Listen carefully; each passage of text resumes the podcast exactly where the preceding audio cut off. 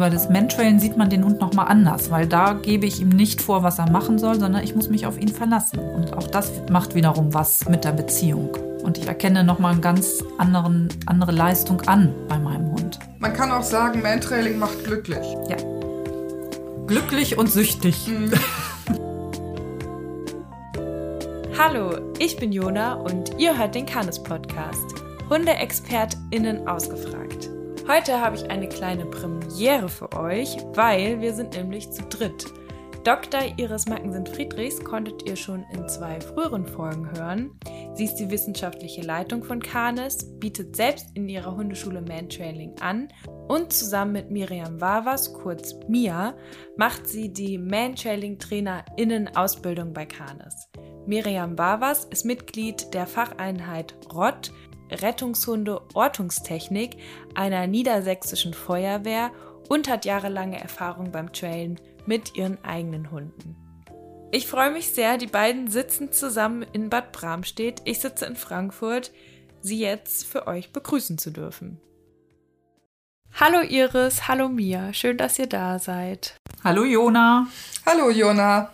Ja, ich freue mich sehr auf die Folge heute. Es geht um das Thema Mantrailing und ich habe vorher schon auf Instagram ein paar Fragen gestellt und auch mal so in die Runde gefragt, wer denn Erfahrung mit dem Thema hat. Und es war wirklich sehr, sehr viel Begeisterung spürbar ähm, von den Leuten, die schon Mantrailing ausprobiert haben. Und ich glaube, mit der Begeisterung, so wie ich euch kenne, geht's bestimmt hier weiter in dieser Folge. Da freue ich mich sehr. Generell, vielleicht weiß ja jemand gar nicht, was das bedeutet, Mantrailing, dieses Wort. Würde ich gerne erstmal wissen, was ist das? Was ist die Bedeutung davon?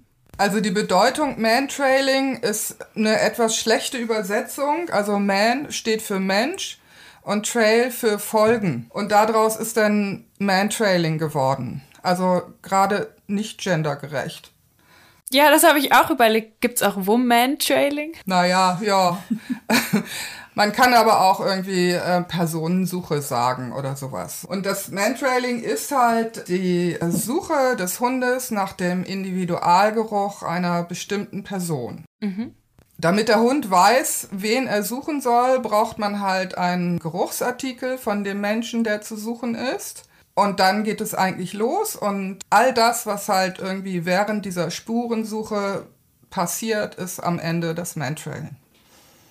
Und das ist unendlich viel. Mhm, okay. Ja, was fasziniert euch beide persönlich so am Mantrain?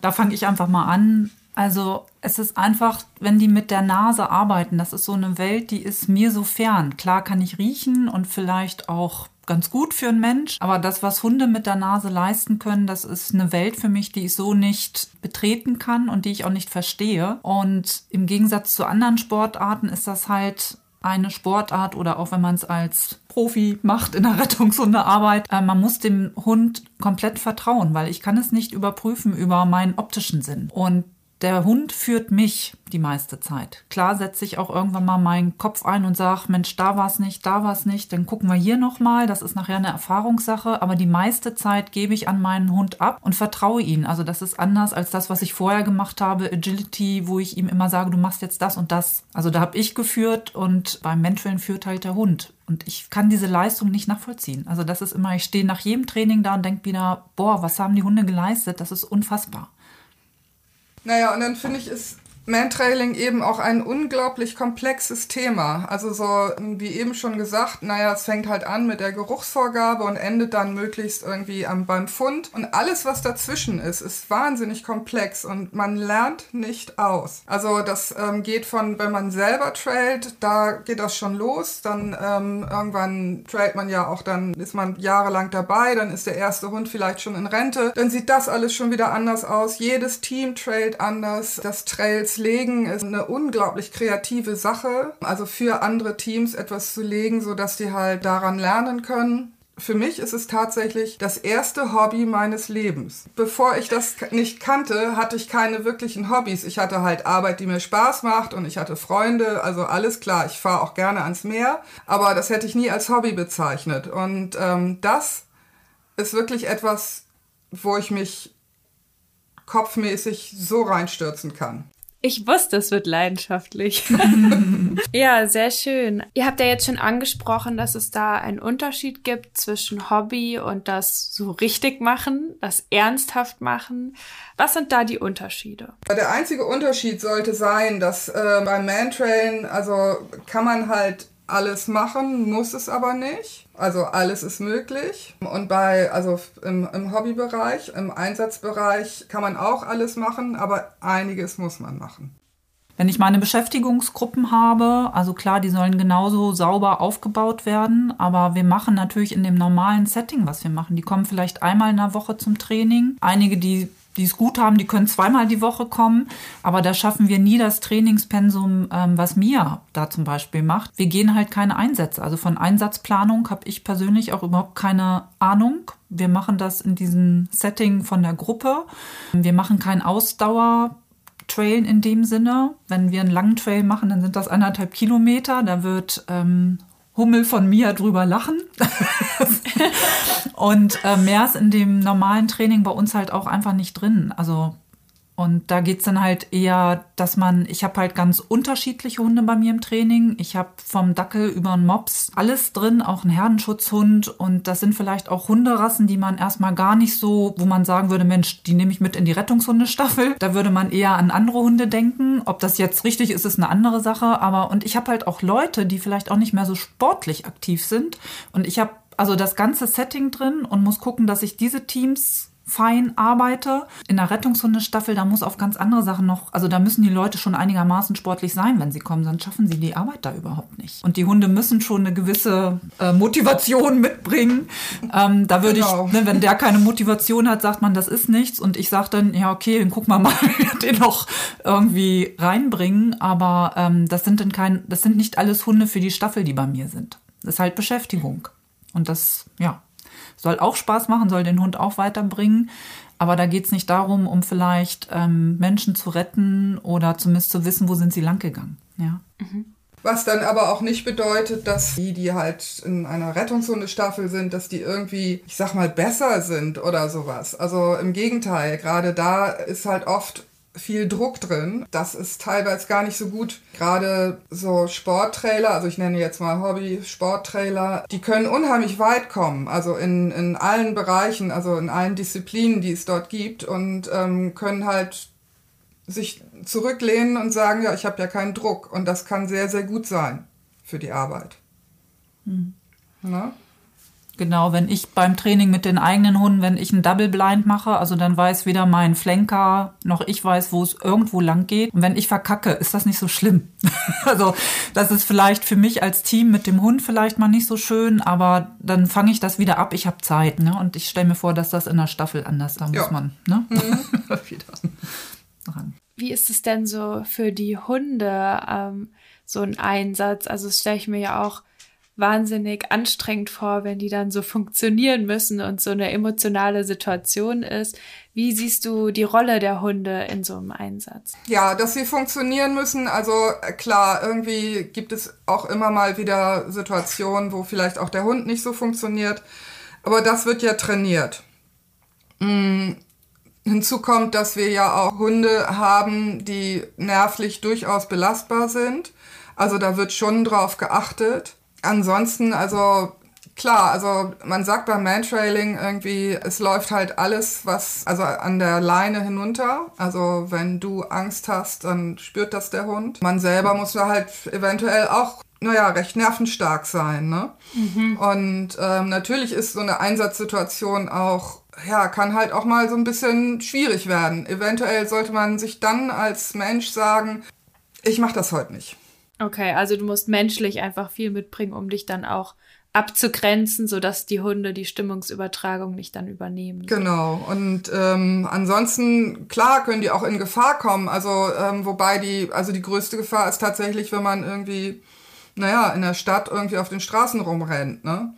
Und weil du musst dich wahnsinnig auf deinen Hund konzentrieren und du kriegst nichts mehr mit vom Straßenverkehr und daher hast du halt auch immer eine Begleitperson dabei, die dich halt vor potenziellen Gefahren warnt. Ansonsten würde ich sagen, ist die Gefahr für den Hund wie, wie, wie, jeder, wie jede andere auch. Also ne, irgendwie, du kannst halt auch beim Spazierengehen irgendwie überfahren werden oder sowas. Ansonsten sehe ich da keine großen Gefahren. Gefahren wären auch eher diejenige, wenn man den Hund überfordert, indem man ihn halt ohne Pause stundenlang laufen lässt. Das kann zu einer richtig schlimmen Gefahr werden. Also da muss man sich wirklich zurücknehmen. Aber das sind halt, da wird man ja auch geschult. Also so, und dafür hat man, ist man ja auch nicht alleine unterwegs. Also auch der Flanker, der dabei ist, wird immer nach einer halben Stunde sagen, du, es ist jetzt eine halbe Stunde vorbei, brauchst du eine Pause. Oder vielleicht auch sagen, du machst jetzt mal eine Pause.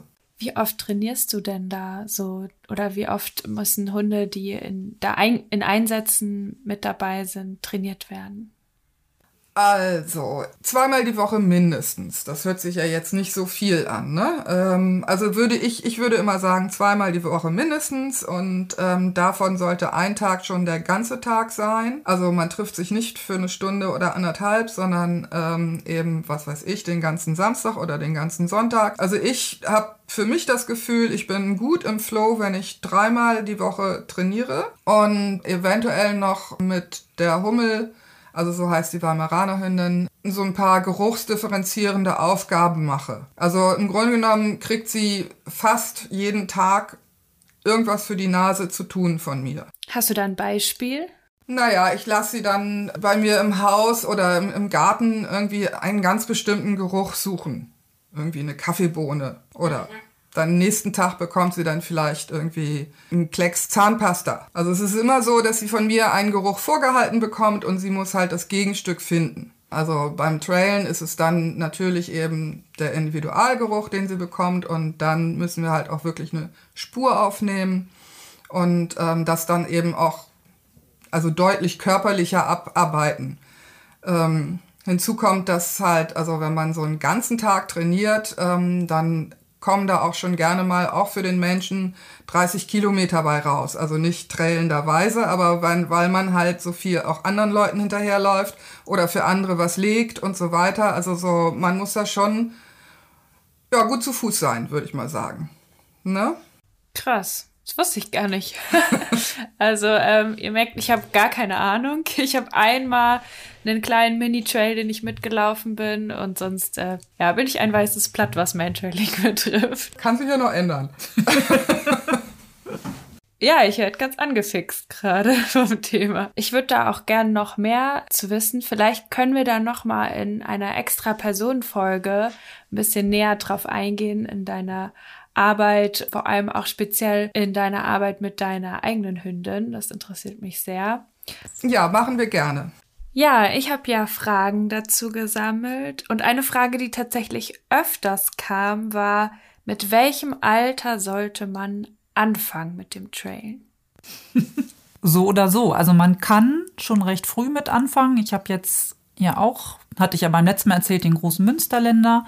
Und mit dem habe ich auch mit zehn Wochen das erste Babytrailchen gemacht. Und ähm, wichtig ist mir nur, wenn man so früh anfängt, dass man ja mit dem Hund nicht zu viel macht. Also wenn ich einen Jagdhund habe, dem muss ich eigentlich nicht erklären, wie die Nase funktioniert. Das wissen die ganz gut.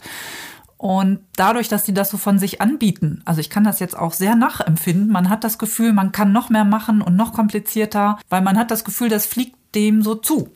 Und da muss ich mich immer wieder zurückhalten und sagen, nee, der ist noch klein, der muss auch noch ganz viele andere Dinge lernen. Und ich möchte ja keinen Fachidioten haben. Der muss ja bei mir mit in Seminare, der muss mit in den Einzelstunden helfen, der soll mit mir wandern. Also der muss ganz viele Sachen lernen. Deswegen muss ich mich da immer so ein bisschen in Zaum nehmen und da nicht zu viel zu machen. Aber man kann auch später mit dem Hund noch anfangen. Also ich habe auch schon mit 13 Jahre alten Hunden noch angefangen. Die waren körperlich fit und alles. Ich wollte einfach nur wissen, ob es noch geht und klar geht das noch. Das ist dann kein Hund für einen Einsatz später, das ist klar. Aber also man muss den nicht von klein auf an arbeiten. Aber wenn man den dann schon hat, macht man es natürlich auch, weil man möchte ja auch so ein bisschen gucken. Aber ich finde immer wichtig, nicht zu übertreiben. Und ähm, ich habe das oft mitgekriegt, dass wenn Hunde zu früh zu viel gearbeitet worden sind, dass die auch irgendwann keine Lust mehr haben. Man merkt nicht, dass man sie überfordert, das merkt man dann halt erst später. Und da muss man so ein bisschen gucken, ja. Und äh, manchmal sind die auch schon, das hatte ich auch schon, da konnte ich es auch nicht lassen. Das waren vom Kunden, der hat seinen Welpen mitgebracht, gerade mal auch neun Wochen alt Und da ist mir bei der Wiederholung, das sind dann ganz kurze Trails, also zwei Meter in die eine Richtung, rechter Winkel, zwei Meter in die andere. Mehr ist das. Ja, nicht. das wäre jetzt meine nächste Frage ja. gewesen. Wie sieht denn ein Baby-Trail aus? genau, also wirklich ganz kurz. Und es geht nur darum, dass er lernt, er kriegt den Geruch vom Menschen vor der Nase, der folgen soll. Und wenn er findet, dann ist große Party. Und der hatte eine kurze Pause und sollte dann nochmal in die Wiederholung gehen. Und der ist mir fast auf dem Trail eingeschlafen. Also der war echt, das war zu viel. Und da muss man einfach mit Gefühl und dann ist man auch nicht sauer und frustriert und nervt ihn, mach mal weiter, sondern dann gibt man sich vielleicht selbst eine Backpfeife und sagt, das nächste Mal passt ein bisschen besser auf und siehst zu, oder gibst ihm jetzt erstmal eine Pause. Oder auch wenn die in die Pubertät kommen. Also meiner ist jetzt gerade drin und mal gucken, wie er morgen arbeitet. Und wenn es jetzt morgen nicht geht, weil er sagt, Mädchen sind auch interessant, dann warten wir halt ein paar Wochen. Also da vergebe ich mir nichts. Der ist so hoch motiviert, da kann ich nichts kaputt machen. Mhm. Ja. ja, also ich kann mir auch vorstellen, dass wenn man halt einen Welpen hat, der vielleicht auch ein bisschen anstrengend ist oder man sagt, der muss ganz viele Sachen gerade lernen, erstmal Frust aushalten und so, dass man sich da nicht zu viel Stress dann macht. Genau. Und man macht sich, glaube ich, auch viel kaputt, wenn man es übertreibt. Ne? Ja, wie fängt man denn an? Also wie ist dann der Start, wenn man jetzt ausgeht von, wir nehmen jetzt einfach mal einen erwachsenen Hund und der geht das erste Mal vielleicht in die Hundeschule zum Mantrailing-Unterricht. Wie ist da, wie wäre da der Start? Also da gibt's verschiedene Methoden, wie man anfangen kann. Früher hat man das sogenannte Anreizen gemacht. Das machen einige, glaube ich, auch immer noch. Und ja, und das heißt einfach, dass man mit dem Futter vor dem Hund so ein bisschen, guck mal, was ich hier habe. Dann läuft man einmal um die Ecke und dann folgt der Hund in der Regel. Problematisch ist hierbei so ein bisschen, dass man über den visuellen Reiz geht. Und es gibt einfach Hundetypen, die bringe ich damit einen Erregungszustand, was ich nicht gut finde. Also die sind mir dann drüber. Also wenn ich jetzt so einen Malinois so anarbeiten würde, der von sich von sich auch schon eher ein Sichthund ist und darüber das macht und ich will ihm aber erklären, er soll mit der Nase arbeiten, dann finde ich das kontraproduktiv. Was ich mache, ich mache, dass man Pullover oder ein T-Shirt oder eine Socke, also weiche Gegenstände von der Person, die das erste Mal gesucht werden soll, die werden im Abstand auf den Boden gelegt und dann entdeckt der Hund quasi den Trail. Das erste Mal weiß er nicht, was er machen soll. Das wusste mein Münsterländer auch nicht. Und dann dümpeln die da so ein bisschen rum und freuen sich dann, dass da jemand hockt und denen dann Futter gibt. Und oft sieht man schon beim zweiten, manchmal auch erst beim dritten und vierten Mal, dass sie dann schon sagen, ah, ich habe eine Idee und gehen dann direkt nur mit der Nase. Und das ist das, was ich eigentlich haben möchte. Das ist für mich finde ich, es ist ein ruhigeres und konzentrierteres Arbeiten ohne den Umweg über das Visuelle, was ich gegebenenfalls dann wieder abbauen muss. Von daher arbeite ich so und Mia wird noch erzählen, wie sie aufbaut. Die macht das nochmal ganz anders. Ähm, nein, also auch nicht, nicht wirklich anders. Also ich baue halt auch mit der Nase auf. Also Hummel hat tatsächlich äh, gar nicht erst getrellt, sondern halt erst irgendwelche Gerüche gesucht. Und dadurch hat, hatte ich dann schon so eine gewisse ja, Konzentration von ihr auf die Nase und auf das, was ich ihr so gebe. Somit musste sie dann später also eben nicht angereizt werden, also nicht visuell angereizt werden, aber eben auch nicht entdecken. Also sie wusste dann irgendwie sofort, was sie machen sollte. Nämlich irgendwie, ne, da war eine Spur auf dem Boden und die ist sie einfach hinterhergelaufen. Sowas kann man eben auch machen. Ich denke aber auch, wir haben jetzt einmal so drei Dinge anskizziert, dass das eben auch wirklich von Team zu Team verschieden ist. Es gibt eben Hunde, da ist das durchaus, macht das mal einen Sinn, die anzureizen. Also so, äh, das kommt halt auch auf den Hundetypus an, den man da vor sich hat. Und deswegen also auch das ist halt ganz schön, wenn also ein Mantrailing-Trainer oder eine Mantrailing-Trainerin das eben weiß und das auch dann entsprechend einsetzen kann. Hm. Ich finde auch, das ist so wie überall. Es gibt nicht die einzig wahre Methode, sondern ich muss gucken, wen habe ich vor mir, was habe ich für einen Hundetypus vor mir und was macht Sinn. Und wenn ich merke, das funktioniert so nicht, dann ist es schön, wenn ich noch mehrere Methoden im Repertoire habe, dass ich dann vielleicht nochmal umswitchen kann. Wenn man sich jetzt entschlossen hat, mit dem Mindtrailing anzufangen, dann kam die Frage, was für eine Ausstattung braucht man denn? ähm, ja, klar. Also, man braucht natürlich einen Hund und sich selber. Man braucht eine Versteckperson und man braucht jemanden, der mit einem mitläuft. Dann braucht man für den Hund ein Geschirr. Und zwar, wenn der Hund normalerweise im Geschirr angeleint ist oder irgendwie nach draußen ins Geschirr kommt, dann sollte man fürs Trailen ein anderes Geschirr nehmen. Man braucht eine lange Leine. Man braucht eine hochwertige Belohnung oder mehrere. Und mit hochwertig meine ich nicht irgendwie Trockenfutter, sondern sowas richtig Tolles, sowas richtig fies Schlorziges. Also so, er muss da richtig heiß drauf sein und das möglichst auch nur fürs Trailen bekommen. Dann braucht man noch einen Geruchsartikel. Was ist damit gemeint, ein Geruchsartikel? Also halt, bringst jetzt eine Duftprobe mit oder ein Parfüm? Also idealerweise fängt man halt tatsächlich mit irgendwie einem etwas, also mit einem Stück Stoff an, was halt der Person, die verschwindet, riecht. Also das kann halt ein Schal sein oder ein Handschuh oder eben auch tatsächlich so ein, ja, so ein Haushaltstuch oder ein Tempotaschentuch, was man eine Zeit lang irgendwie am Körper getragen hat.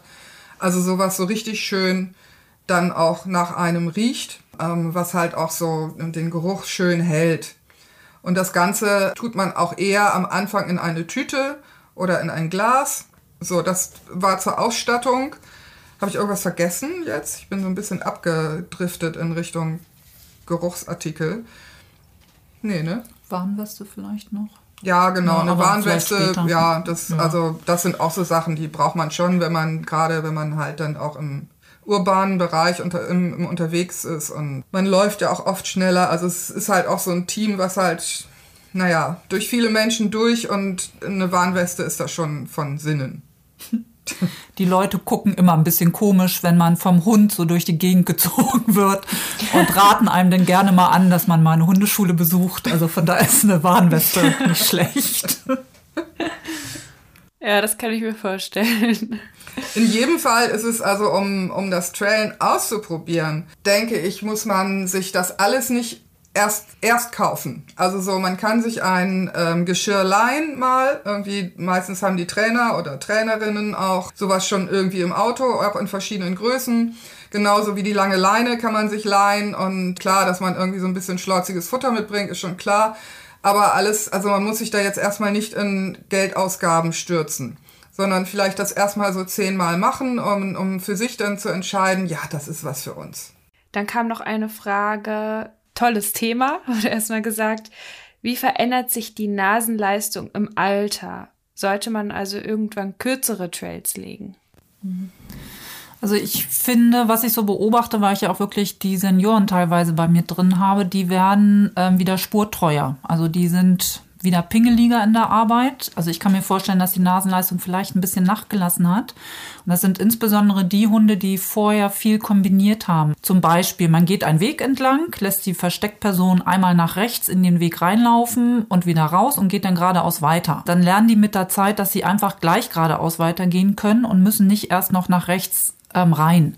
Und bei den Hunden, die, das kann ich ja ausbauen nach oben, kann einen ganzen Platz verpulen und dann geht's, also man geht dann da kreuz und quer und ähm, Hunde, die so eher zum Kombinieren neigen, die wissen sofort, ach, geradeaus und dann rechts. Das sind so Sachen, das merke ich, das fällt Hunden im Alter äh, schwerer und die laufen dann wieder mehr tatsächlich spurtreuer. Auch in den Bereichen, die laufen dann diese Sackgassen, was ich als erstes erzählt habe, fangen die an wieder auszulaufen. Und man merkt auch, dass es sie mehr anstrengt. Dann verkürze ich individuell an diesen Hund angepasst. Also da muss ich ja auch wieder gucken, was haben die sonst so geleistet. Und die haben häufig dann mit der Wärme auch mehr zu tun. Also auch da muss ich ein bisschen mehr gucken. Aber das ist auch wieder individuell ganz unterschiedlich. Wir sind ja jetzt schon so ein bisschen auf das Thema Nasenleistung im Alter eingegangen.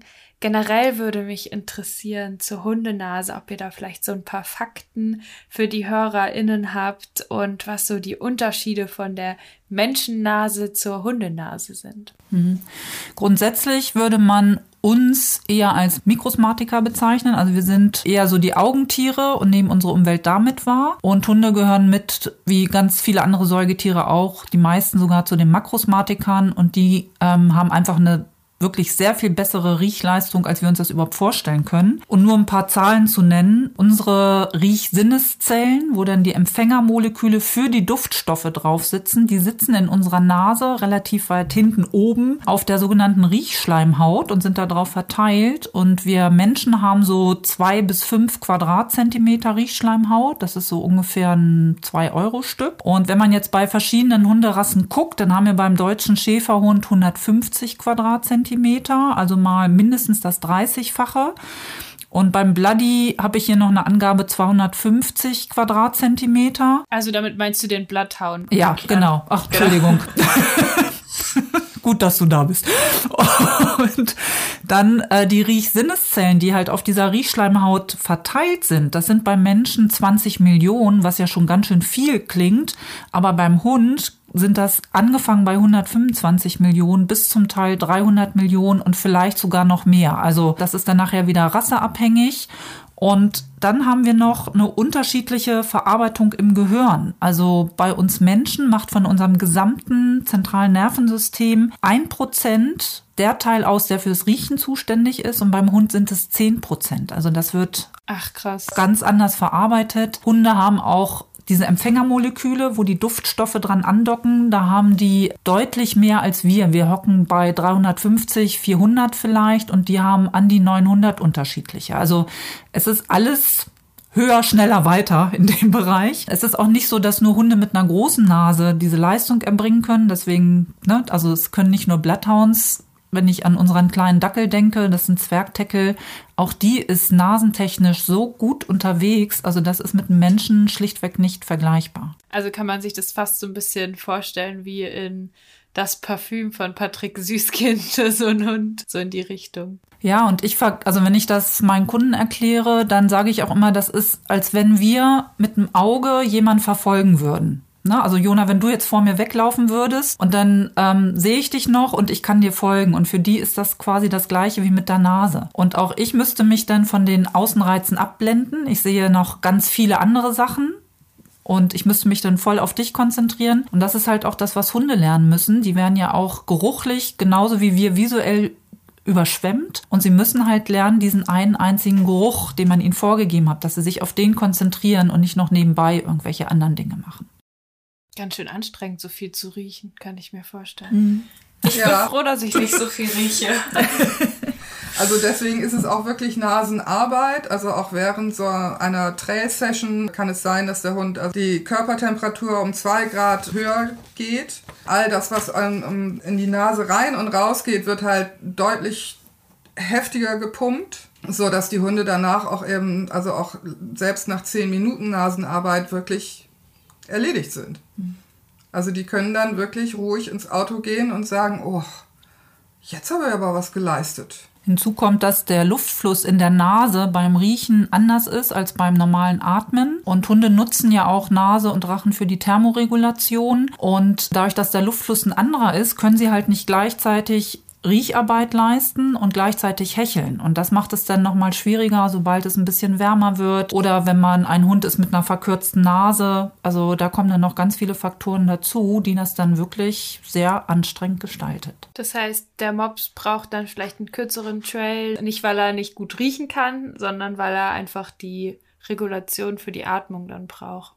Ja, genau. Und ähm, den Mops, den ich im Training habe, den schätze ich sehr. Wie gesagt, der macht tolle Arbeit. Aber wenn das im Sommer jetzt wieder wärmer wird, ist das der, den ich morgens früh gleich als erstes arbeite und der kriegt dann kürzere Sachen. Ja, hat die Nase, also kann die Nase auch Gerüche speichern, so wie wir irgendwie Bilder im Kopf speichern, die wir schon mal gesehen haben? Also so, ich kenne mich da auch nicht so aus, aber ich denke mal, dass sie das natürlich im Gehirn speichern. Ja. Und äh, ne, dass also, dass sie sich halt eben auf diesen einen Geruch konzentrieren, den müssen sie eben speichern. Wie sie das machen, denke ich, ist aber auch wieder individuell. Also jeder Hund, also genauso wie wir unsere Umwelt zwar mit dem Auge wahrnehmen, äh, sehe ich andere Dinge als du obwohl wir dasselbe Bild haben. Und eventuell, wenn wir irgendwie gut kommunizieren, dann kommt nachher auch dasselbe bei raus. Aber wir nehmen es anders wahr und ich glaube, dass es beim Hund auch so ist. Also ich gehe auch davon aus, also wir sind ja in der Lage, uns optisch zu merken, wie eine bestimmte Blume aussieht, eine bestimmte Hunderasse, bestimmter Mensch. Und bei Hunden geht das Gleiche, meine ich, auch über die Nase. Das nutzt man ja auch aus. Also diejenigen Hunde, die als Sprengstoffsuchhund ausgebildet sind oder für Krebsanzeige oder für eine oder neu Corona. Ja, genau.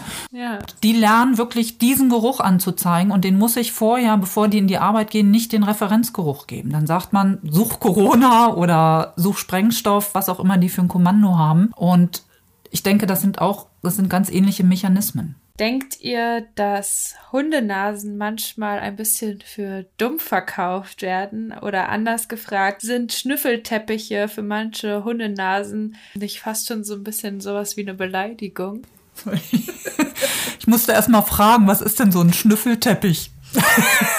Ich musste auch erst, ich musste auch erst mal googeln. Ja, ich weiß nicht, also das ist halt irgendwie so ein das Stück so Stoff mit irgendwie so lauter Stoff, was weiß ich, und da kann man dann halt irgendwie ein paar Leckerlis drin verstecken. Also ich meine jetzt nicht, also die, die eigentliche Leistung des Hundes ist es, das Leckerli da rauszupulen. Gerochen hat er das schon im Nebenzimmer. Ne? Also deswegen, das ist jetzt das kann man dann, also ich finde, das ist irgendwie ganz witzig, irgendwie um Hunde so ein bisschen zu beschäftigen oder irgendwie, naja, der freut sich ja auch, dass er sich da so ein paar Frolix rausziehen kann, also so kann man machen, ne? Aber ähm, vielleicht ist es nicht unbedingt ein Schnüffelteppich, sondern irgendwie ein, ein Leckerli-Lappen.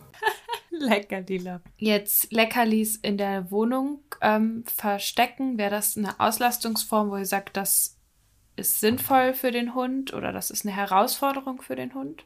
Oh, ich finde immer, also wenn die Wohnung richtig groß ist und man verteilt ganz kleine Dinge, dann kann das vielleicht auch mal eine Auslastung sein. Aber ich finde gerade in einer Wohnung vermischen sich die Gerüche sehr schnell. Da habe ich noch mal so eine Thermik. Und dann kann es sein, ähm, dass das für den Hund alles nach diesem Leckerli riecht, gerade wenn das was ist, was sowieso stark riecht. Und ich kenne das von ganz vielen Kunden, die das machen und letztendlich erklären sie mir immer, dass der Hund nachher strategisch die Verstecke immer absucht. Also da wird die Nase ähm, nur noch sekundär oder tertiär eingesetzt. Also da müsste man sich, glaube ich, ein bisschen mehr ausdenken. Mhm. Das heißt, ich schlussfolger daraus, man kann den Hunden ruhig ein bisschen mehr zumuten mit ihrer Nase. Ja, in jedem Fall. Also ähm, ich, ich finde, man kann das machen, aber ich würde das halt nicht in, ähm, in den Bereich Auslastung legen, sondern eher in den Bereich Spaß. Ja. Ja, ich habe das gemerkt. Ich habe meinen Hund öfters mal Teebeutel suchen lassen und ihn den Geruch aufnehmen lassen, dass er sich dann mit dem Kopf immer so zur Seite wegdreht. Könnt ihr mir erklären, woran das liegt? Kann dir mal eine Flasche Kölnisch Wasser unter die Nase halten und dann wirst du eine ähnliche Reaktion zeigen. Ich würde mal tippen, das war ihm ein bisschen zu intensiv, der Geruch. Und ein Hund muss den Geruch nicht direkt einsaugen in die Nase bis, ne? Also es reicht auch manchmal ein Abstand, gerade wenn das so intensiv ist, 20, 30 Zentimeter, dann nimmt er das auch wahr. Und wir sind immer so, weil wir brauchen das direkt vor der Nase, dass wir dem Hund das auch direkt vor die Nase setzen und ähm, dann ist das manchmal ein bisschen zu viel. Also so ein Teebeutel ist ja auch schon recht viel. Im Grunde genommen würde dem Hund auch ein von diesen getrockneten Teeblättchen auf einem Papier reichen, um, die, um den Geruch aufzunehmen. Also ich habe auch festgestellt, dass ich ihn selber so ein bisschen unterschätzt habe, glaube ich. Ich habe ihn Tee, also Tee, Teebeutel suchen lassen und hatte dann Teebeutel versteckt, aber stattdessen ist er in die Küche gerannt und hat mir das Papierchen angezeigt, wo ich den Teebeutel rausgeholt hatte, statt den eigentlichen Teebeutel. Ich hatte nämlich einen anderen Teebeutel genommen. Und er hat mir aber konkret genau dieses Blatt angezeigt ja. in der Verpackung. Guter Hund. Ja, hatte recht. Mhm. Er bellt hier auch gerade unterm Tisch, weil er träumt. Ich hoffe, das hört man nicht in der Aufnahme. ich weiß nicht, ob ihr das hört. Ich hab's gehört, aber macht nichts. Ich finde das total süß. Eine Frage, die auf Instagram noch an uns gestellt wurde. Gibt es Gerüche, die Hunde nicht mögen? Also auch da weiß ich nicht, ähm, ob das eventuell auch so ein bisschen in Richtung individuell geht. Also ich kann von meinen Hunden schon sagen, dass es Gerüche gibt, die sie nicht mögen. Und da wäre halt, also zum Beispiel Parfüm geht gar nicht. Also ist irgendwie viel zu viel. Und irgendwie, ich glaube, das stinkt für die. Oder irgendwie so eine so zitronige Sachen, also so. Was so eine ätherische ja, Öle. Genau, so was wir selber halt auch schon richtig heftig riechen können. Also was weiß ich, so ein Lavendelöl. Da muss er nur einmal in die Flasche anfassen, dann riecht man riecht schon der ganze Raum danach. Und das, das ist denen irgendwie zu viel. Und ich habe auch das Gefühl, dass es ihnen unangenehm ist. Also Woran machst du das fest? Niesen die dann oder zeigen die ein Ekelgesicht von der Mimik Naja, sie meiden her, das dann, ne? Zum Beispiel die Zitrone meiden sie, das sieht man dann schon. Also das ist, ähm, also ein Ekelgesicht nicht, aber also dieses, dieses Niesen danach kann auch damit zusammenhängen, dass sie diesen Geruch wieder loswerden wollen. Wobei sie auch niesen, wenn sie eh die Nase frei haben wollen. Das machen sie auch durchaus schon mal auf einem Trail. Das bedeutet dann nicht, dass sie jetzt irgendwas Schlechtes gerochen haben oder sowas. Aber ja, also ich würde sagen, es gibt Gerüche, die die Hunde nicht mögen. Ja, kann ich auch nur bestätigen und ich finde auch, dass das eher individuell ist. Ich hatte jetzt bei der Geruchsdifferenzierung in meiner Gruppe einen, der mochte keinen Kaffee. Und das wusste ich nicht. Ich habe natürlich dem prompt Kaffee versteckt. Und nachher sagte dann die Besitzerin, meinte, das wird wahrscheinlich heute nichts. Und der hat das auch echt gemieden. Also er hat mir das auf Entfernung dann angezeigt. Das sah bei der Geruchsannahme sah man schon, dass er nicht sehr erfreut war. Also er mied auch diesen Geruch und hat mir das dann im großen Raum. Und ich habe wirklich nur zwei Böhnchen versteckt. Also das war nicht. Das war Eher kein so Freund von Kaffee. Ja, genau. Die Familie trinkt auch Tee. Vielleicht kommt es daher. Ich weiß es nicht. Ja, was gehört denn so zu dem Begriff, das Wort ist ja jetzt auch schon mal gefallen, zu dem Begriff Nasenarbeit? Ja, im Prinzip alles, wo sie ihre Nase für einsetzen müssen, um zum Erfolg zu kommen. Also das kann einmal die, das kann die Menschensuche sein, also das Menschwählen, das kann die Geruchsdifferenzierung sein. Das ist das, was du mit deinem Teebeutel gemacht hast. Du gibst ihm einen bestimmten Geruch vor und den möchte er bitte suchen. Das nächste Mal gibt es einen anderen Geruch. Alles ja, also zum Beispiel apportieren. Ähm, also ich ja. meine, dass auch da irgendwie klar schickst du den Hund da in gewisse Richtungen, aber auch am Ende muss er ja dann ja auch irgendwie das Dummy finden, also ne, was ja. man ja nicht sieht und das wird er mit der Nase machen. Ja, das ist ja auch die ähm, Frei- oder Such-Verloren-Suche nachher am genau. Ende noch. Das geht natürlich ganz klar über Nase. Dann gibt es ja auch noch andere Rettungshundebereiche, also die, die sogenannte Flächensuche oder die Trümmersuche. Ja, letztendlich eigentlich die meisten Hunde, die ja auch irgendwie auf, was weiß ich, auf Leiche oder irgendwie Datenträger oder den Laubholzbockkäfer. Also all die werden ja eben mit der, also da wird die Nase aus, nicht ausgebildet. Also die können das natürlich, aber das ist dann halt Nasenarbeit. Ne? Also so sie, die Arbeit, die sie für uns tun, machen sie mit ihrer Nase. Zielobjektsuche würde, könnte man da noch anführen. Und im Prinzip, also da gibt's viel in dem Bereich. Eine Kundin von mir hat immer irgendwelche Sachen angefasst, hat die dann versteckt und dann hat der Hund die gesucht. Wobei ich mich damit ihr oft auch mal unterhalten habe, ob der nicht einfach ihre Spuren nach ist. Der hat auch Mentrailen bei mir gemacht. Aber da gibt es auch viel Bereiche, die man so zu Hause dann auch machen kann. Statt den Ball mal zu werfen, ihn zu verstecken und der Hund muss ihn suchen. Sehr gut. Also auch Fährtenarbeit und mhm. ähm, ja, bestimmte Objektsuchen. Genau. Kann man parallel zum Mantrailing auch Fährtenarbeit machen oder bringt das den Hund durcheinander? Also ich kenne mich nicht so mit der Fährtenarbeit aus. Also ich kenne auch Leute, die können das parallel machen. Was bedeutet denn Fährtenarbeit? Mm, also Fährtenarbeit ist halt ja eine Geruchsspur, die ähm, vom Hund aufgenommen wird. Also und das, was er halt aufnimmt, ist eben ein bisschen individueller Geruch und viel Bodenverletzung. Also dort, wo jemand entlang gelaufen ist, ist halt der Boden verletzt. Das ergibt halt eine recht klare Spur. Der Hund wird halt auf diese Bodenverletzung konditioniert und eben auf das bisschen andere Geruchsteil, was da eben auch noch so mit bei ist. Deswegen die Gefährtenarbeit kann man halt eben eigentlich nur auf dem Feld und im Wald machen also auf irgendwelchen grünen, weichen Untergründen. Und hinzu kommt, dass also so eine typische Fährte sich dann halt auch irgendwann wieder regeneriert. Die ist irgendwann nicht mehr da. Während bei Mantrailen eben der Hund auf ganz klar den individuellen Geruch geht, also auch darüber scheiden sich die Geister, wie lange man da noch irgendwie hinterher suchen kann. Also so, das kommt auch wieder auf Umweltbegebenheiten an. Und naja, jedenfalls bei der Fährte muss der Hund eben auch wirklich fährtentreu arbeiten und findet halt während des Fährtens immer mal wieder einen Gegenstand, den er anzeigen muss. Also dort wird halt wirklich darauf geachtet, dass der Hund auf der Fährte arbeitet. Und das ist beim Trailen anders. Also dort darf der Hund auch irgendwie, wenn der Wind von rechts kommt, darf er halt auch links suchen. Da, wo er halt am meisten Geruch hat. Also der Hund bestimmt den Weg beim Menschen. Genau. Und ähm, also auch da gibt es so ein paar Einschränkungen. Also, ähm, aber gut. Und ähm, jetzt ist es halt so, das, was wir beim Mantrailen machen, liegt dem Hund tatsächlich mehr. Also weil er halt selber irgendwie bestimmen kann, also hier habe ich viel Geruch, äh, hier wird's dünn für mich und so.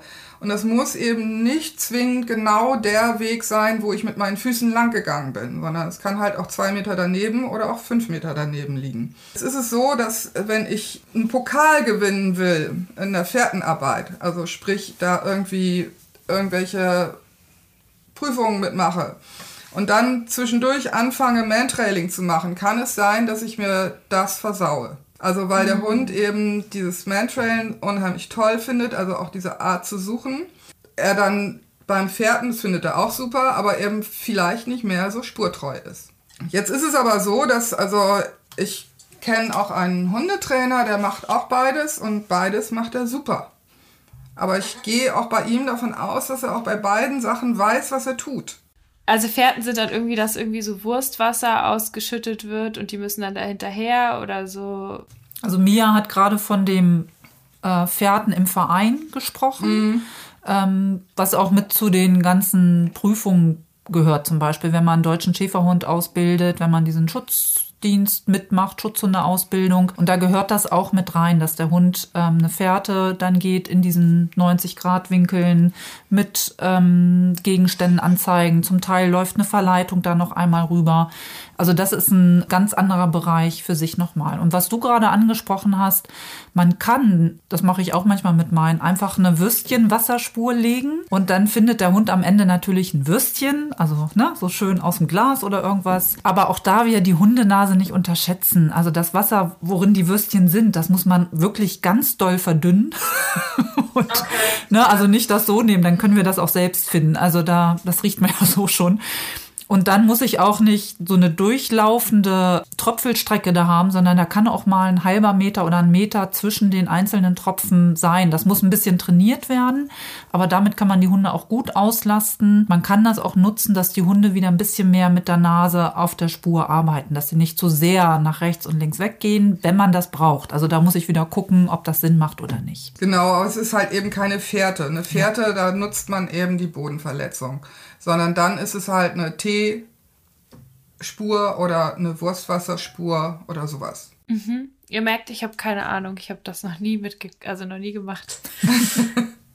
Dann hätte ich noch ein paar Fragen an euch zu den Rahmenbedingungen. Und zwar wurde gefragt, wie läuft das Training ab? Also wir gehen jetzt mal so vom Training in der Hundeschule aus oder bei einem Mantrailing-Trainer oder einer Mantrailing-Trainerin im Hobbybereich. Ja, also bei mir ist es so, aber da gibt es auch verschiedene Möglichkeiten, wie man das macht. Ich habe eine in einer festen Gruppe vier Personen mit ihrem Hund. Ich setze zwei Stunden an und wir treffen uns jedes Mal an einem anderen Ort. Und dann bringe ich eine Versteckperson aus und ein anderer Hund sucht das oder sucht die Person. Dann dürfen die anderen beiden, die jetzt gerade nicht dran sind, die dürfen mitgehen und beobachten. Also man lernt gerade, wenn man den Hund beobachtet, ganz viel, wie der körpersprachlich anzeigt, oh, hier habe ich noch was, hier bin ich unsicher, hm, hier laufe ich vielleicht parallel. Also man kann da ganz viel an der Hundesprache sehen und das ist entspannter, als wenn man selbst hinten dran hängt, weil da muss ich alles auf einmal machen. Von hinten sieht man immer alles, nur nicht, wenn man selbst hinten dran hängt. Ähm, das wäre so dieses Klassische. Also ich variiere da auch manchmal. Manchmal bringe ich auch alle drei raus und ein Hund muss dann different, also wirklich darauf achten, dass er wirklich diese eine Person sucht, von dem er den Geruch hat. Oder ich mache am Ende nochmal eine Differenzierung. Problem ist immer, wenn ich immer die gleiche Gruppe habe, dann gibt es Hunde, die sagen, ah, 1, 2 und 3 ist noch da, also muss ich den suchen und gucken sich den Geruch gar nicht mehr richtig an. Und dann bin ich manchmal so gemein und bringe zwei oder drei raus. Und dann dürfen sie nicht schlampen bei der Geruchsaufnahme. Das mache ich auch manchmal so zwischendurch. Das heißt, die Gruppe, die du dann hast, trifft sich am Anfang alle zusammen und dann Lassen welche ihre Hunde im Auto oder wie kann genau. man sich das vorstellen? Ich mache es so, dass die Hunde, die nicht arbeiten, bleiben generell im Auto und auch der Hund, der gleich suchen soll, bleibt auch so lange im Auto, bis die, bis ich mit der Versteckperson nicht mehr in Sicht bin. Und dann darf der Kunde oder die Kundin den langsam fertig machen. Es hat einfach den Sinn und Zweck. Es gibt, ich weiß, es gibt auch das Format, dass alle Hunde immer mitlaufen. Die arbeiten dann allerdings schon. Also die suchen dann schon die ganze Zeit, sind möglicherweise, wenn sie dann dran sind, schon ziemlich kaputt. Mir ist das alles zu unscharf. Also ich persönlich bevorzuge das andere, deswegen mache ich es ja auch so. Soll nicht heißen, dass das andere nicht genauso gut funktioniert, aber es muss ja auch zum Trainer passen. Und ähm, ich mache das so. Und ich möchte, wenn die Hunde arbeiten, dass sie dann auch gleich konzentriert arbeiten. Also dass das wirklich so ein Schwarz-Weiß-Denken für den Hund auch ist. Da sind ganz klare Rituale mit dran gekoppelt. Und dann verlange ich wirklich höchste Konzentration. Dann möchte ich nicht, dass noch andere Hunde hinterherlaufen und die vielleicht sogar schon suchen und dann schon nicht mehr richtig arbeiten können, wenn sie endlich dran sind. Sind dafür denn alle Hunderassen gleich geeignet? Das sind wir schon so ein bisschen Ähm, hast ja schon erzählt, dass auch ein Mops bei dir mittrailt und dein Dackel da sehr gute Arbeit macht. Aber gibt es da welche, die besser sind oder schlechter? Ja, allein von der Genetik sind ja einige Rassen drauf gezüchtet, dass sie gute Nasenleistung erbringen. Meinetwegen die Schweißhunde zum Beispiel. Aber trotzdem sind alle Rassen haben eine bessere Nase als wir. Also sind uns da einfach überlegen. Und dann muss man noch so ein bisschen gucken, nur weil ich die Genetik dafür habe. Es muss ja auch entsprechend gefördert werden. Und der Hund muss auch Spaß dran haben und die Motivation haben. Und das ist mir dann am wichtigsten. Also ich habe auch schon Hütehunde im Training gehabt, die wirklich extrem gut waren. Also die wären auch für eine Staffel geeignet gewesen. Es muss nicht immer der Jagdhund sein, aber natürlich würde ich mir, wenn ich in der Staffel wäre, selbst auch einen Jagdhund holen, weil die Wahrscheinlichkeit größer ist, dass der eine bessere genetische Ausstattung dafür mitbringt. Na, also dann muss ich das nicht trainieren. Auf der anderen Seite muss ich da wieder gucken, dass ich den nicht zu schnell zu viel abverlange, weil er das einfach anbietet. Also das ist, man muss immer wissen, welche Verbrechen man gerade begeht, sage ich immer. Und ich hatte bisher noch keine Rasse im Training, wo ich sagen musste, das geht gar nicht dann muss man sie anders aufbauen. Vielleicht mache ich da am Anfang kleinere Schritte und dann macht es auf einmal Klick und dann machen die eine super Leistung. Also das ist auch wie bei uns Menschen, was wir auch lernen. Wir sind ja alle unterschiedlich im Lerntempo und wie wir die Sachen verknüpfen. Die Hunde bei mir müssen ja nicht in Einsatz. Das heißt, ähm, da brauche ich auch keine Höchstleistung in dem Sinne, obwohl ich die immer wieder, ich finde, sie sehe. Ich finde das immer ganz toll, was sie da alles erarbeiten. Auch wenn es Rassen sind, wo man erstmal sagt, Argument fehlen. Ne? Also gerade bei Mops wird immer gerne gleich gelacht, weil es so als Schoßhund auch gerne angesehen wird. Aber der arbeitet gerne, der hat richtig Spaß dran. Und aber sollten die Hunde vielleicht noch irgendwie mitbringen, dass sie sich gut konzentrieren können und sich nicht so leicht von anderen Sachen in, ablenken lassen? Oder ist das, wie, wie ist das? Also wenn ich mir jetzt vorstelle, mit so einem jungen, hibbeligen Hütehündchen, der überall guckt und alles ganz aufregend findet. Hm. Das ist ja mein Job als Trainerin, dass ich den von Anfang an solche Aufgaben stelle, die er gut leisten kann. Und über diese Aufgaben, dass er dann Erfolg hat, lernt, dass er das kann, also dass er es als Herausforderung einschätzt und dann steigere ich das. Also er genauso wie wir auch wenn wir anfangen mit Klavier spielen, dann spielen wir nicht gleich List, ähm, sonst was, sondern man fängt erstmal mit kleineren Sachen an, die man auch leisten kann, die dann auch Spaß machen. Und das ist für mich immer das Wichtigste, dass ich gucke, ich darf den Hund nicht überfordern im Training, ich darf ihn aber auch nicht unterfordern. Nichts ist schlimmer als Langeweile im Training. Und da muss man ähm, die Balance finden. Also für einen Hund soll es eine Herausforderung sein, aber eine leistbare Herausforderung. Und auch über den gesamten Verlauf vom Training, ich arbeite die Hunde nicht, dass die immer an ihrer Höchstgrenze arbeiten, das, was sie könnten, sondern ab und zu gibt es auch einfach mal nur Spaß für viele Hunde ist es Spaß, den Führer oder die Hundeführerin einfach mal so einen Berg hochziehen zu dürfen. Finden die total klasse. Andere arbeiten gerne durch Wasser. Wieder andere habe ich auch. Die finden draußen Wasser total überflüssig. Die lieben es, durch Karstadt zu arbeiten. Also so Indoor-Trailer sind das dann. Und da muss ich wissen, was die Vorlieben dieses Hundes sind, damit ich ihn da richtig pricken kann. Und bis jetzt haben wir immer nur über einen Hund gesprochen. Das andere Ende ist ja auch noch da. Ich muss dann auch noch gucken, dass der Besitzer das auch leisten kann, weil es nützt mir nichts, wenn ich den Hund was lege, was der Besitzer nachher nicht leisten kann oder die Besitzerin. Und dann bringe ich die in Stress. Also ich habe da ein Team, was ich ähm, zusammen aufbauen muss. Und das ist das Herausfordernde und das ist auch das, was irre viel Spaß macht, weil jedes Team ist anders klingt ja auch, als muss man da als Trainer sehr, sehr viel Wissen und Einschätzungsmöglichkeiten für verschiedene Hundetypen haben. Unbedingt. Ja. Also einfach mal so zu Hause ausprobieren ist Nein. schwierig. Nein, bitte nicht. das kam nämlich auch als Frage, dass jetzt während Corona ja die Hundeschulen zu haben und es nicht die Möglichkeit zum Trailen gibt, ob man dann das irgendwie zu Hause anfangen kann. Mhm. Also würde ich wirklich von abraten, weil man auch schon gleich bei den ersten Trails, die man dann legt für den Hund, kann man auch so viel falsch machen und man merkt nicht, dass man den Hund in einen Konflikt reinbringt. Und das kann schon dazu führen, dass er da schon keine Lust mehr hat, weil er da schon unsicher wird. Und wir möchten ja gerade am Anfang gerade das nicht. Das soll immer so sein, dass das gut läuft.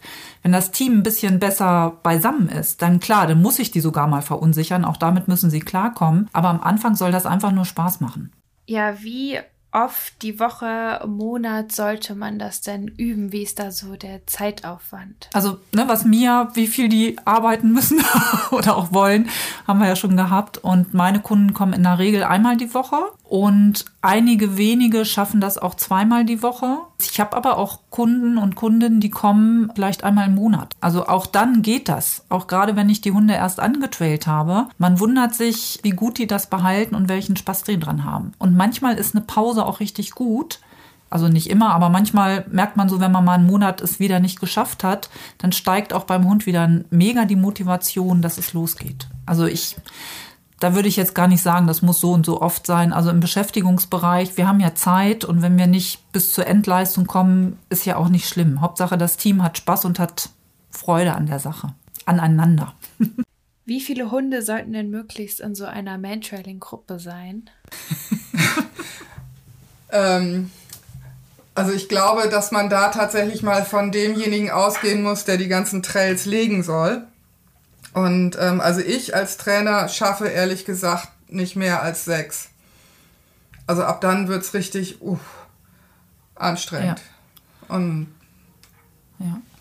Und es ist einfach sehr anstrengend ähm, für jeden Hund individuell das zu finden und auch für den Hundeführer oder für die Hundeführerin, dass das genau angepasst ist, dass sie es halt wirklich als Herausforderung sehen, sich nicht langweilen. Und auf der anderen Seite kommt dann noch hinzu, bei mir im Beschäftigungsbereich, also mit vier Kunden, da sind noch die anderen beiden, die dann mitlaufen. Für die ist das noch okay, aber ich merke, wenn ich dann noch mal einen fünften mit reinnehme, dann wird das auch irgendwann zu viel. Also das ist nachher auch so ein, auch wieder so ein Balanceakt. Und es gibt auch Trainer und Trainerinnen, die sagen, ich arbeite immer nur mit Zweier. Ne, einer geht ins Versteck, der andere sucht und dann wird gewechselt. Dann fehlt natürlich die Möglichkeit, dass man das sich abgucken kann. Aber für einige ist genau das richtig. Die wollen auch gar nicht mehr Zeit da noch ähm, mit verbringen. Und ich glaube, da muss man einfach gucken, was man, wie man sein Angebot gestaltet. Und das wird dann schon die richtigen Menschen anlocken. Woran erkennt man denn einen guten Man-Trailing-Trainer oder eine ganz oder eine gute Mentoring-Trainerin? Was würdet ihr sagen, wenn man sich da jetzt informiert und man möchte sich ein Angebot raussuchen? Woran könnte man da, wie kann man da Hinweise finden, dass das ein gutes Angebot ist? Also ich würde schon mal darauf achten, ob ähm, derjenige halt eine Man-Trailing-Trainer-Innen Ausbildung gemacht hat, wo auch immer, ne, aber sich zumindest also über einen längeren Zeitraum, über mehrere Veranstaltungen sich mit diesem Thema auseinandergesetzt hat und bestenfalls da auch wirklich für brennt. Also selber auch mit seinen Hunden Trade. Das finde ich ist unheimlich wichtig. Ich finde es auch wichtig, dass derjenige auch immer mal wieder ja, eine Fortbildung macht, über den Tellerrand guckt, sich informiert, also seinen persönlichen Koffer, Werkzeugkoffer eben ähm, stetig erweitert. Derjenige sollte halt klar irgendwie ähm, gut mit den Teams umgehen können, also die gut einschätzen können, gut erklären können, also gut kommunizieren können. Also was eben eh ein Hundetrainer oder eine Hundetrainerin machen muss. Also eben auch wirklich nicht aufhören, sich mit diesem Thema zu befassen. Und das kann man ja so ein bisschen erfragen wenn ich jetzt eine Hundeschule suche in der Nähe, die das Mentrailing anbietet, dann äh, frage ich halt irgendwie so, ähm, ja, woher kenn, kennst du das denn? Wie lange machst du das schon? Also mir reicht eben kein Wochenendseminar, um das danach anzubieten. Also da würde ich dann schon mal von abraten. Dann wäre es mir wichtig, dass der Trainer eben individuell auf die Teams eingeht und nicht ein Trail für sechs Hunde legt. Das ist für mich so ein No-Go. Hättest du da noch, Iris? Ja, also mir hat es eigentlich schon gesagt, mit dem individuell drauf eingehen und dass er auch wirklich eine Methodenvielfalt hat. Also einer, der sagt, ich arbeite immer so und die Hunde, die da durchs Raster fallen, können halt nicht trailen. Das ist für mich kein guter Trainer oder Trainerin. Genau. Ja, was sind denn so die Kosten, womit das verbunden ist, so eine Mantrailing-Stunde oder auch wenn man da jetzt ein festes Angebot in einer Hundeschule bucht? Ist wahrscheinlich auch sehr unterschiedlich. Vielleicht könnt ihr ja so eure von bis Spanne ungefähr ja. sagen. Also es gibt auch hier Zehner-Kartenangebot. Es gibt diejenigen, die sagen, ähm, du zahlst, wenn du da bist. Und ich glaube, die Spanne, die geht los von 10, 15 Euro pro Trail bis zu 30. Und da muss ich einfach gucken, was das bei der Hundeschule vor Ort kostet. Hätte ich mir jetzt teurer äh, vorgestellt.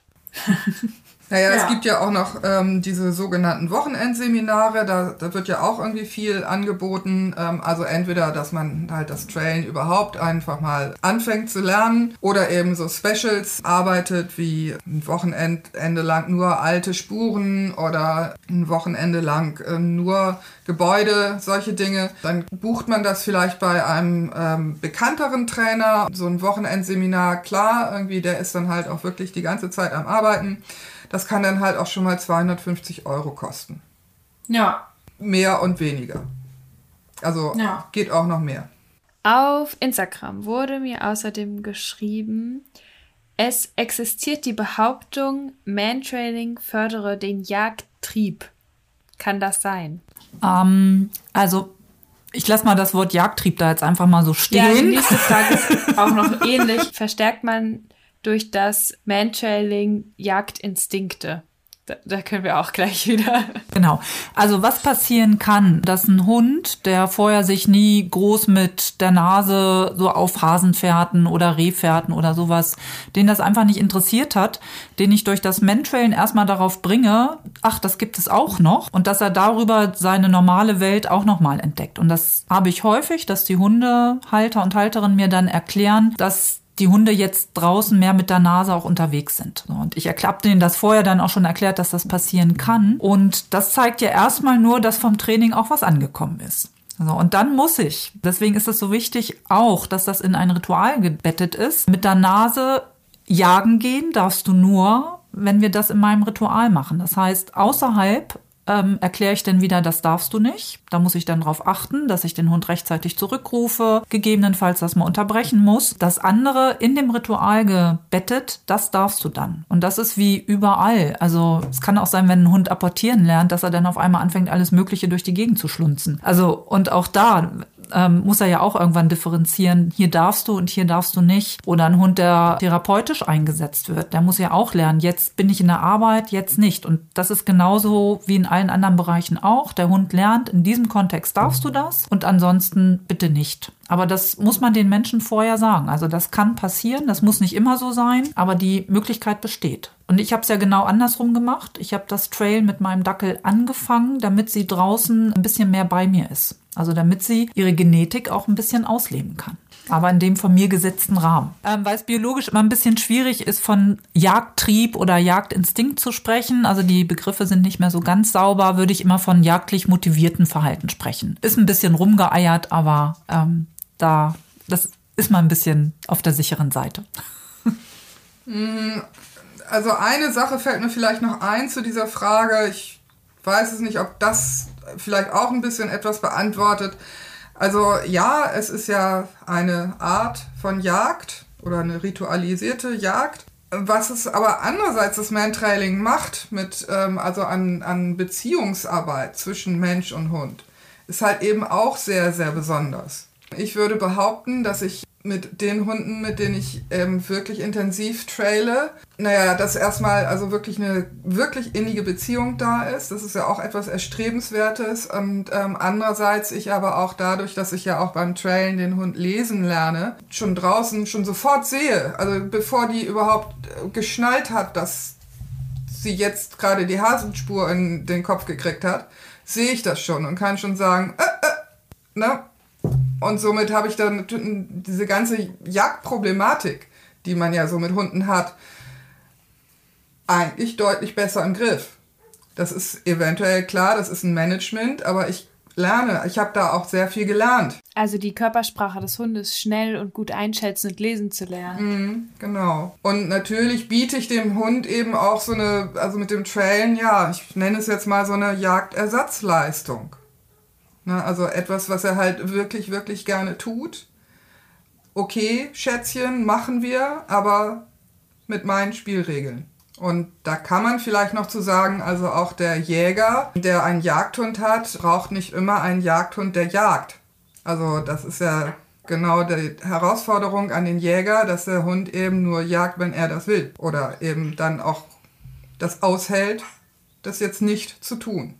Ja, da hast du ja jetzt schon einiges auch zur Beziehung die dadurch nochmal sich verändern kann, erzählt. Und da kamen auch noch so ein bisschen Fragen zur Erziehung beziehungsweise zur Einsortierung. Für welchen Menschen und Hund ist das sinnvoll, war einmal die Frage. Da vielleicht nochmal weiter. Ist Mantrailing wirklich für jeden Hund die perfekte Auslastungsform? Nee. Also ich habe auch schon Hunde gesehen, die waren glücklich, das damit wieder aufzuhören. Hui. Ja. Oh Gott, die Armen. ähm, das ist, sind wenige, also ähm, ich sag jetzt mal, also wenn, wenn man es einkategorisiert, dann würde ich sagen, naja, Herdenschutzhund, der macht das dann mal drei Wochen mit und dann ist ihm das zu blöd. Ausnahmen bestätigen die Regel. Es gibt Hunde, die ähm, verdienen sich ihre, ihre Futterration mit einem einfachen Sitz viel besser und haben das dann recht schnell geschnallt, dass irgendwie dieses anstrengende Ding irgendwie doch am Ende, naja, eben auch nur so ein bisschen Futter bringt. Und das kriegt er halt auch anders, einfacher. Also es, es gibt so Typen. Aber ich würde sagen, irgendwie so 90 Prozent haben da schon Spaß dran. Ja, das ist ja schon ziemlich viel. Und ich glaube, das sind dann halt auch gerade die Hunde, die für eine Staffel nicht geeignet sind. Ne? Im Genau. ähm, normalen Gruppenangebot habe ich da noch andere Möglichkeiten, mir da noch mehr Zeit zu nehmen, zu gucken, wie kriege ich den geknackt. Und ich finde, wichtig ist auch der Mensch wieder dahinter, weil da kann es auch sein, wenn das zwei, dreimal nicht so lief wie bei den anderen Hunden, wo das alles so scheinbar flutscht, dass die dann schon keine Lust mehr haben. Und wenn ich dann hinter dem Hund hergehe und denke, oh, das schafft er sowieso nicht, dann wird das nichts mehr. Es gibt einfach Hundetypen, die sind von der Persönlichkeit so, die sehen aus beim Menschwellen, als würden sie spazieren gehen. Und die machen nebenbei die größten Schwierigkeiten. Und ich hatte mal so einen deutschen Schäferhund im Training. Der Besitzer, der war jedes Mal, ach, die arbeitet doch gar nicht. Ich so, doch, die hat gearbeitet. Und kannst die Versteckperson fragen, was wir hier alles gemacht haben. Aber die sieht aus, als ginge sie spazieren. Und in der gleichen Gruppe war noch ein deutscher Pinscher, der natürlich immer engagiert aussah, in der Leine hing und ne, ich will finden. Und da hat der Mensch irgendwann mal gesagt, das macht ihm keinen Spaß. Und das kann ich auch verstehen. Ne? Obwohl die Hündin, die war danach selig, die hat auch immer gut geschlafen den Tag. Also er meinte immer, die war sehr zufrieden den Tag danach. Aber er hat gesagt, nee, für mich ist das nichts. Wie ist es denn mit unverträglichen oder sehr umweltunsicheren Hunden oder generell Hunde, die zum Beispiel, also hier ist auch noch eine Frage, kann man darüber einen Hund mit Menschenmisstrauen in Klammern Deprivationsschaden sogar helfen? Also auch hier wieder, da kann ich jetzt nicht generell Ja oder Nein sagen, weil es hängt dann wieder vom individuellen Hund ab und auch vom Menschen, der dazugehört. Grundsätzlich wäre es erstmal kein Ausschlusskriterium für mich. Und wenn ich jetzt einen Hund mit so einem Teildeprivationsschaden habe, der unsicher in der Umwelt ist, der vor allen Geräuschen Angst hat oder so, dann müsste ich mir halt erstmal ein Setting aussuchen, wo der das lernen kann. Also es bringt ja nichts, wenn er in, einer, in dermaßen einen hohen Stress ist und sich so bedroht fühlt. Da kann ich ihm sowas nicht beibringen. Das heißt, da muss ich nochmal ganz anders rangehen und gucken, ob ich vielleicht das Mentoring, was ich sonst nie machen würde, vielleicht doch im Wohnzimmer aufbaue. Also da muss man nochmal ganz anders randenken. Das ist eine schöne Herausforderung. Das macht mir dann auch wieder richtig Spaß. Aber auch hierfür muss ich wieder gucken, was habe ich vor mir und wie kann ich das versuchen, diesem Hund erstmal klar zu machen, was es ist. Und wenn sie das begriffen haben, ist es oft so, dass ich darüber dann wieder in Situationen reingehen kann, über das Suchen, weil sie sich auf etwas konzentrieren müssen. Und dann blenden sie den Rest der Umwelt aus und lernen quasi so nebenbei, ach, ist ja eigentlich alles gar nicht so schlimm. Also ich kann das dann sogar nutzen, aber schwierig kann es hier bei solchen Typen sein, denen das erstmal beizubringen. Und Hunde, die nicht mit anderen Hunden verträglich sind, das wäre für mich jetzt erstmal überhaupt kein Thema. Ich habe auch schon mit Hunden mit Maulkorb gearbeitet, also die hatten dann Gefahrhundeauflage auch. Und dann kann ich nicht ganz so arbeiten wie sonst. Der Maulkorb muss auch so sein, dass der Hund diese Nasenleistung halt auch erbringen darf. Ne? Also es kann nicht sein, dass er dann kaum noch das Maul aufkriegt. Also da muss man wirklich gucken. Aber auch sowas kann ich nutzen und mit dem arbeiten. Und das finde ich wiederum für den Menschen auch schön. Der hat mal wieder was Tolles mit seinem Hund erlebt. Der hat seinen Hund mal wieder nicht als den Doofen, der andere Hunde beißt, erlebt, sondern als den, der was kann. Und das ist das. Oder als den Patienten. Ja, ja, Ja. als Problem. Also der hat ihn mal wieder anders erlebt und das ist das, was Mia eben sagte. Das macht immer was mit der Beziehung und ähm, das tut dem Hund auch mal gut, nicht als Problem angesehen zu werden, sondern als boah, ich habe heute was geleistet. Und das ist toll. Und ich kann das auch nutzen, wenn ich so Hunde habe, die meinen, sie seien so Herrscher von Schleswig-Holstein oder dass ich denen halt Trades lege, wo sie ihren Menschen brauchen. Also dann fördere ich halt gerade nicht, dass sie auch noch selbstständig Probleme lösen können, wäre ja schön blöd, sondern da sorge ich dafür, dass sie ihren Menschen brauchen. Also ich kann das ganz vielfältig einsetzen und das ist das Spannende für mich dran. Ja, meine Frage dazu wäre noch, warum ist Mantrailing, würdet ihr sagen, in Hundeschulen so beliebt als Beschäftigung? Also gibt es da vielleicht Vorteile gegenüber anderen Beschäftigungsangeboten wie Agility, Obedience, Longieren oder sowas, was es auch öfters mal gibt? Ich glaube, das ist auch, auch wirklich vielfältig. Ähm, also erstmal diese Leistung, die der Hund da irgendwann erbringt, ist ja schon für uns kaum zu glauben. Und dann ist es auch noch mein Hund mit mir zusammen. Also das ist ja irgendwie sowas ja, es ist irgendwie so eine, so eine ganz besondere Geschichte. Also man führt da irgendwie einen Tanz mit dem Hund auf und am Ende findet man auch noch jemanden, was man ohne den Hund nie gekonnt hätte. Dann ist es halt eben, also das spürt wirklich jeder eben diese, diese Beziehungsgeschichte, die ganz besonders ist und, ähm, und man kann sich auch mal so ein bisschen als Held fühlen. Und ich glaube, das macht alles so ein bisschen süchtig. Okay. Also deswegen glaube ich, ist das so beliebt und es ist halt mit so viel Leidenschaft und mit so viel neuem Erleben und also für mich ist halt jeder Obedience-Mensch wird jetzt sagen, oh Gott, oh Gott, nein. Aber das wäre für mich irgendwann ausgelutscht. Also das ist dann irgendwann vorbei. Aber Mantrailing eben nicht. Ja, und ich finde, man sieht also den Hund nochmal von einer anderen Seite. Also ich habe auch früher viel Agility gemacht. Ich habe bei Obedience auch mal reingeschaut. Hat mir auch immer alles Spaß gemacht. Aber Agility, also da fand ich immer toll, fand ich total klasse. Über das Mentrailen sieht man den Hund noch mal anders, weil da gebe ich ihm nicht vor, was er machen soll, sondern ich muss mich auf ihn verlassen. Und auch das macht wiederum was mit der Beziehung. Und ich erkenne noch mal eine ganz anderen, andere Leistung an bei meinem Hund. Man kann auch sagen, Mantrailing macht glücklich. Ja. Glücklich und süchtig. Mhm. glücklich und süchtig.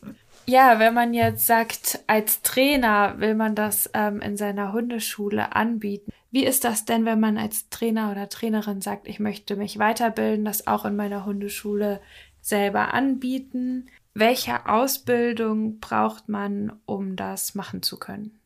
Grundsätzlich braucht man erstmal gar keine. Also das kann jeder anbieten. Es ist nirgendwo vorgeschrieben, dass ein Mentrail-Trainer oder Trainerin eine bestimmte Ausbildung haben muss.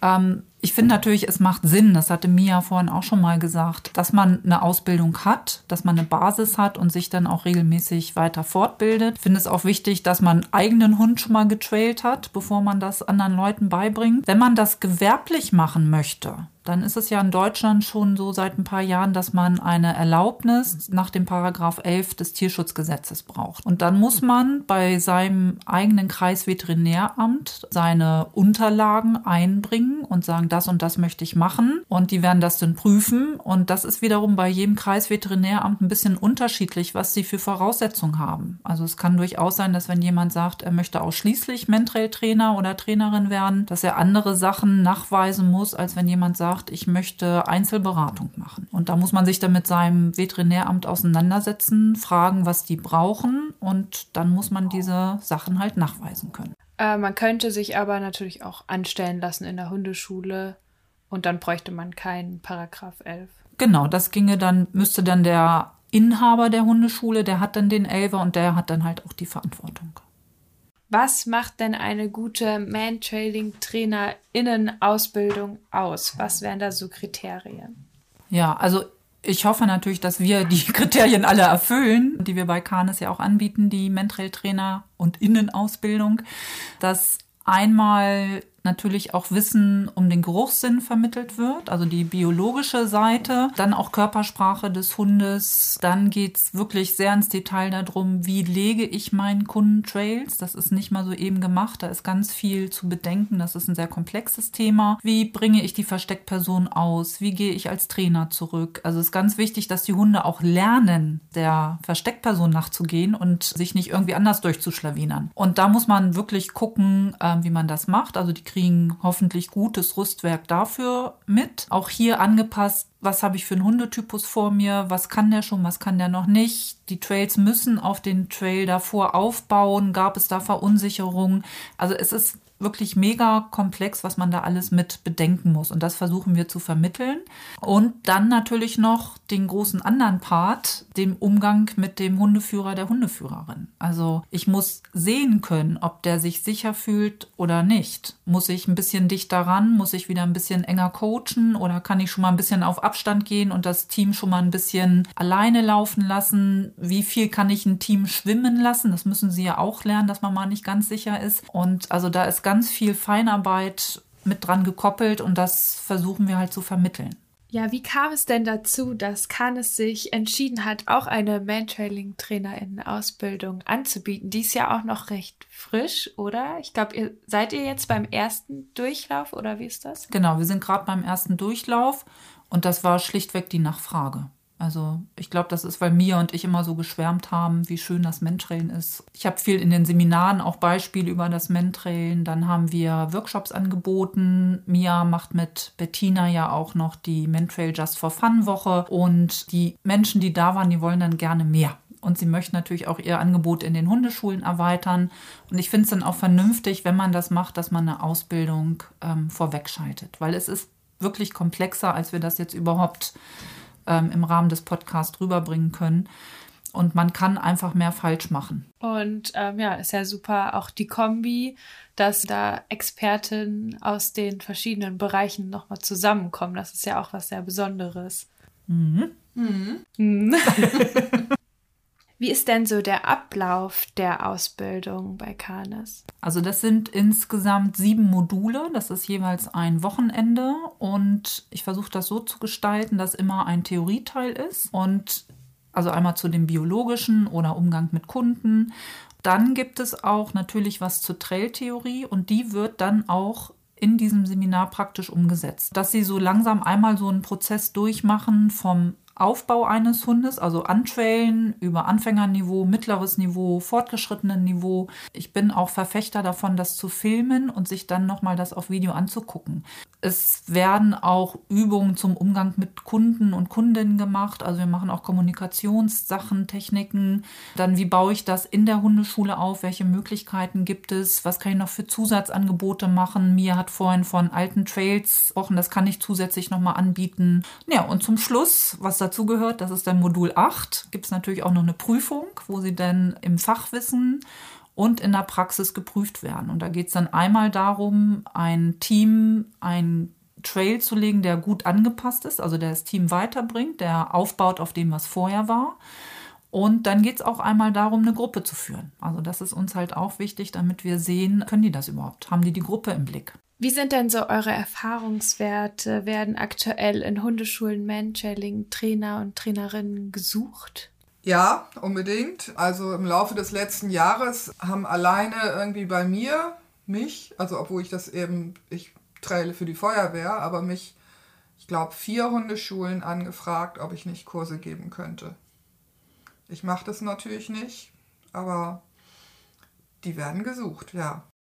Das heißt, man hat da auch eine gute Chance, irgendwo mit in der Hundeschule reinzukommen als Mentoring-Trainerin und angestellt zu werden. Ja, entweder das oder äh, man nimmt es noch mit in seinem Repertoire mit auf und erweitert das, was die Hundeschule anbietet. Also ich kann aus der eigenen Hundeschule berichten. Also wir haben viele, die das noch gerne machen möchten.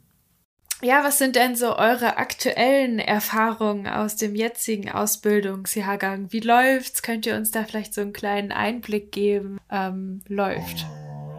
Ähm, also ich finde, es läuft soweit gut. Wir haben bunt zusammengewürfelte Truppe, was es auch wieder toll macht, weil dann hat man einen schönen Erfahrungsaustausch. Der eine nicht weiß, was der andere. Und ich habe schon den Eindruck, jeder nimmt was für sich mit und kommt da an seiner Stelle auch weiter. Und ich kann nur sagen, mir und meiner Kollegin Maike Brockstedt, die da als Trainerin noch mit dabei ist. Also wir haben viel Spaß dran und ja, wir sind jetzt drei, die ersten drei Module haben wir jetzt im letzten Jahr hinter uns gebracht, in Anführungszeichen.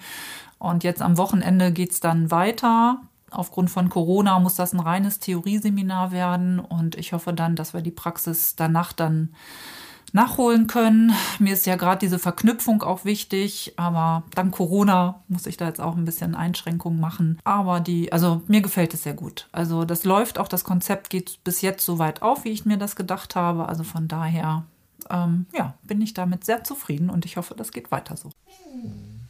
Ja, dann vielen Dank für die ganzen Beantwortungen der Fragen. Ich finde, es kam auf jeden Fall rüber, dass ihr sehr leidenschaftlich im Thema seid. Ja, freue mich dann noch auf die Personenfolge mit dir, Mia. Ja, danke, Jonna. Mir hat es auch sehr viel Spaß gemacht. Ja, ich danke auch. Vielen Dank. Macht's gut. Tschüss. Tschüss. Tschüss. Ich weiß nicht, wie es euch geht, aber ich bin mega angefixt, mit meinem Hund jetzt selbst mal zum Mantrailing-Training zu gehen und es auszuprobieren. Wenn ihr noch mehr über die Mantrailing-Trainer in Ausbildung wissen wollt, könnt ihr euch gerne weiter informieren unter www.canis-kynos.de oder dort auch mal nach den Mantrailing-Specials Ausschau halten, die mir angesprochen hatte. Für Feedback schreibt uns wie immer gerne auf Instagram unter kanes-kynos oder auf Facebook unter kanes. Mich findet ihr auf dem Instagram-Kanal Jona und die Hunde. Die nächste Folge hört ihr dann wie immer Freitag in zwei Wochen und ich hoffe ein bisschen, dass da mit, mit ein paar Details aus der Rettungshundestaffel auspackt. Vielen Dank für euer Interesse. Ich wünsche euch und euren Hunden eine gute Zeit. Tschüss!